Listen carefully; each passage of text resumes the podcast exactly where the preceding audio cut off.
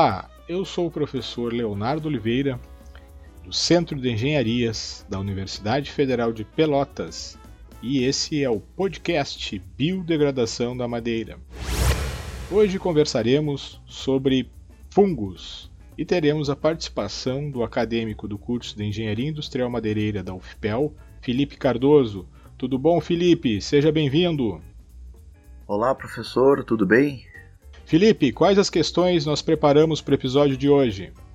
Então, professor, uh, temos três questões. A primeira delas é quais as condições para o desenvolvimento de fungos na madeira? Ah, muito bem. Quanto às condições, então, para o desenvolvimento dos fungos, nós podemos destacar cinco fatores aí determinantes. Né? A umidade da madeira, a temperatura, o oxigênio, o pH e a presença de substâncias tóxicas. Bom, o primeiro deles, talvez seja o mais importante, a umidade da madeira. Os fungos necessariamente precisam de umidade para se desenvolver na madeira. Então, peças que apresentam teor de umidade acima de 20% apresentam aí condições favoráveis para o desenvolvimento dos fungos. Então, talvez essa seja a, a o fator aí, a condição mais determinante para a ocorrência dos fungos. Madeiras secas com teor de umidade inferiores a 20%, teoricamente estão livres do ataque dos fungos. Quanto ao outro fator, temperatura, a faixa ideal para o desenvolvimento dos fungos se encontra entre 25 e 30 graus. Temperaturas superiores a 65 graus já são uh, fatais, aí eliminam os fungos, né? O, o desenvolvimento dos fungos. Assim como baixas temperaturas, mesmo o limite inferior seja em torno de 0 graus. Então, basicamente, eles conseguem se desenvolver em temperaturas uh, comuns aqui na nossa região e no nosso país. Temperaturas frequentes aqui. Uh, quanto ao oxigênio, os fungos são organismos aeróbicos. Ou seja, eles necessitam de oxigênio para a realização das suas reações químicas. Logo, né, quando a gente eh, coloca a madeira em algumas condições de restrição ou de ausência de oxigênio, isso vai impedir o desenvolvimento desses fungos. Por exemplo, peças de madeira submersas em água. Nessa condição, então, fica inviável, fica desfavorável o desenvolvimento desses fungos em função da ausência ou do, do baixo uh, disponibilidade de, de oxigênio. Uh, quanto ao pH, a faixa ideal para o ataque dos fungos oscila entre 4,5 a 5,5 e é justamente também o pH típico aí da maior parte das madeiras. Então, ele facilmente consegue se desenvolver nas madeiras em função dessa condição. E por último, né, o quinto fator é quanto à presença de substâncias tóxicas. Né?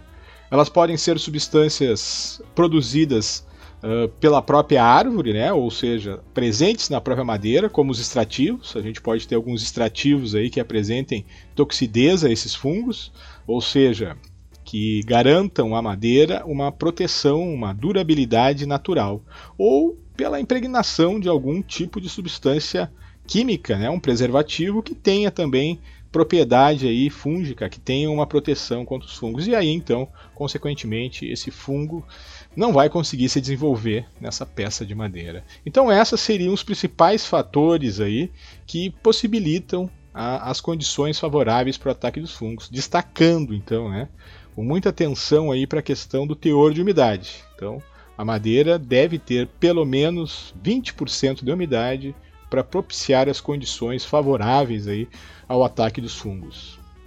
Tudo bem, professor. A outra questão é quais os principais fungos que atacam a madeira? Bom, Felipe, quanto aos grupos, a gente pode destacar três principais grupos de fungos que atacam a madeira: os fungos emboloradores, os fungos manchadores e os fungos apodrecedores. Tá certo, professor. A terceira e última questão é, quais são as diferenças destes grupos? Muito bem, a gente pode uh, inicialmente fazer uma, uma diferenciação né, entre os fungos emboloradores e os fungos manchadores, que os emboloradores eles são superficiais. Né?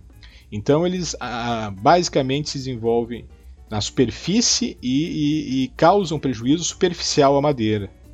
Enquanto os manchadores eles apresentam hifas pigmentadas e, e, expelem também substâncias, secreções pigmentadas que acabam impregnando a parede celular da madeira.